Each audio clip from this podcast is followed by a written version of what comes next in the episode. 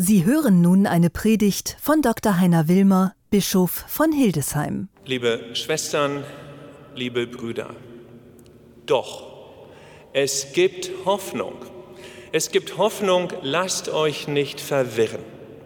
So die zentrale Botschaft des heutigen Evangeliums aus dem 14. Kapitel bei Johannes. Doch, es gibt Hoffnung. Gestern habe ich zum ersten Mal eine Wanderung unternommen seit Wochen, ehrlich gesagt seit Monaten, und zwar den Eat Hills Weg, nicht so weit von Hillesheim, eine halbe Stunde mit dem Auto, angehalten auf der Lauensteiner Platte, dann hoch an der Steinkuhle, dem Steinbruch entlang zu Adam und Eva, einem Felsformat vorbei am Iterturm Richtung Kobbenbrügge. Durch einen wunderschönen Buchenwald und es roch nach frischem Bärlauch.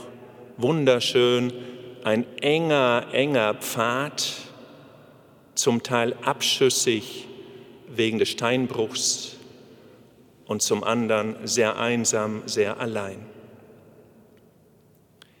Mir kamen die Gedanken von vor 75 Jahren, wie viele Menschen, Männer, Soldaten, ehemalige Soldaten, Flüchtlinge, Vertriebene waren unterwegs, allein, durch finstere Wälder, einsame Wege und nicht so schön wie bei mir gestern.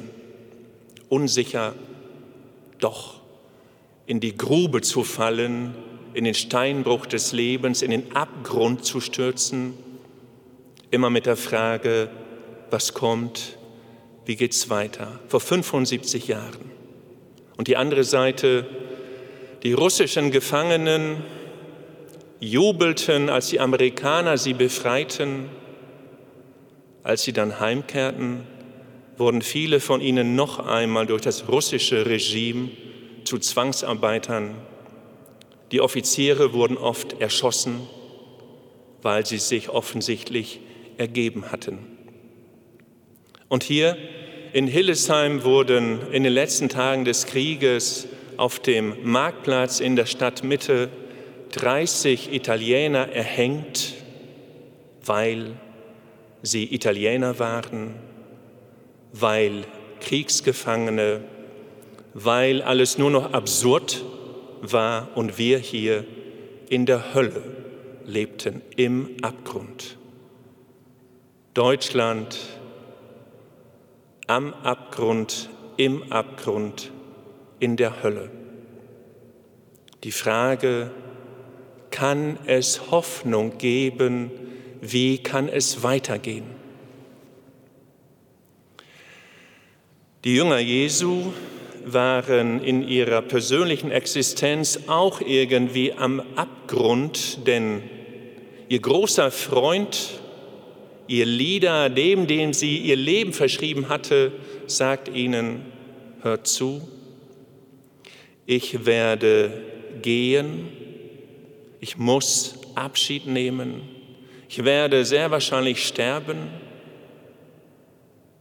Und die Jünger sagen, es geht nicht. Das geht nicht, du kannst nicht. Doch, sagt er, doch, ich kann. Aber ich lasse euch nicht allein. Ich werde zu meinem Vater gehen und zu eurem Vater. Und ich werde nach Wohnungen ausschauen. Und wenn die Wohnungen eingerichtet sind, ganz sinnlich, dann werde auch ich euch dorthin holen, wo ich bin.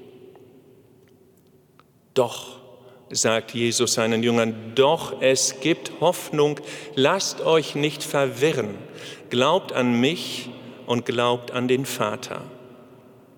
Und Jesus an anderer Stelle besinnt sich auf Psalm 31, wo es heißt, du, Gott, hast mein Leben den Stricken und Netzen der Jäger entrissen und mich befreit. Deshalb gebe ich meinen Geist, Vater, in deine Hände. Niemals werde ich tiefer fallen als in deine Hände.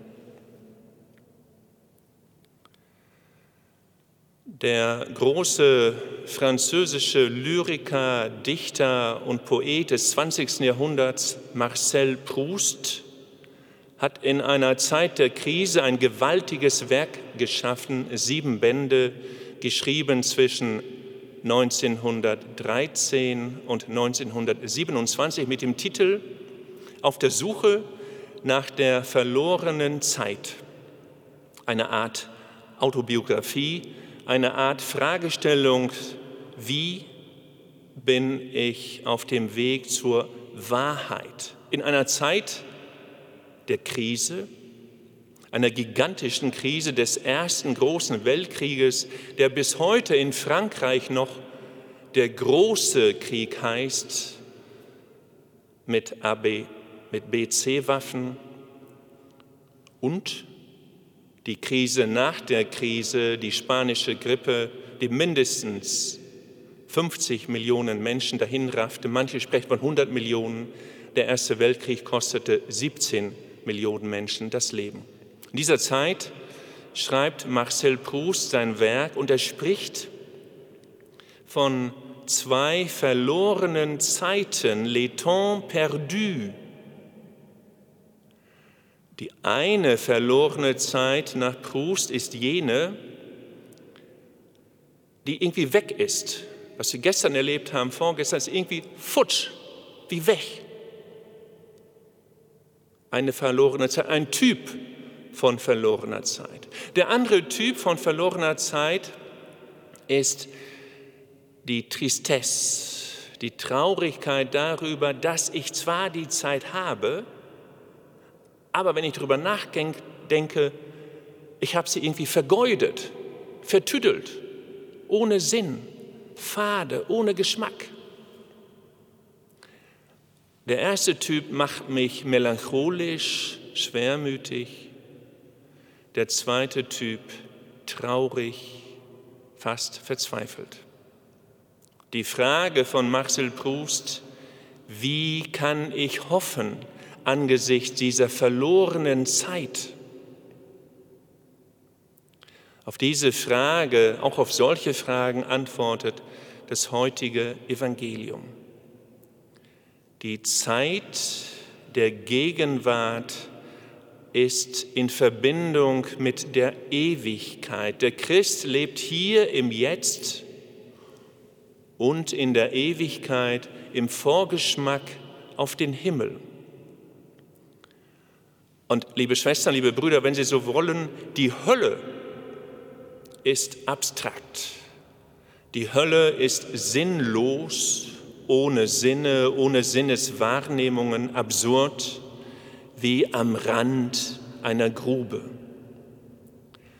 Der Himmel dagegen sinnlich, er macht Sinn, ich rieche, ich schmecke, ich höre, ich bin ganz da.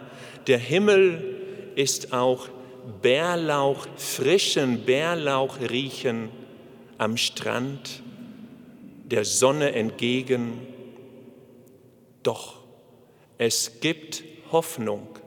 Lasst euch nicht verwirren. Amen.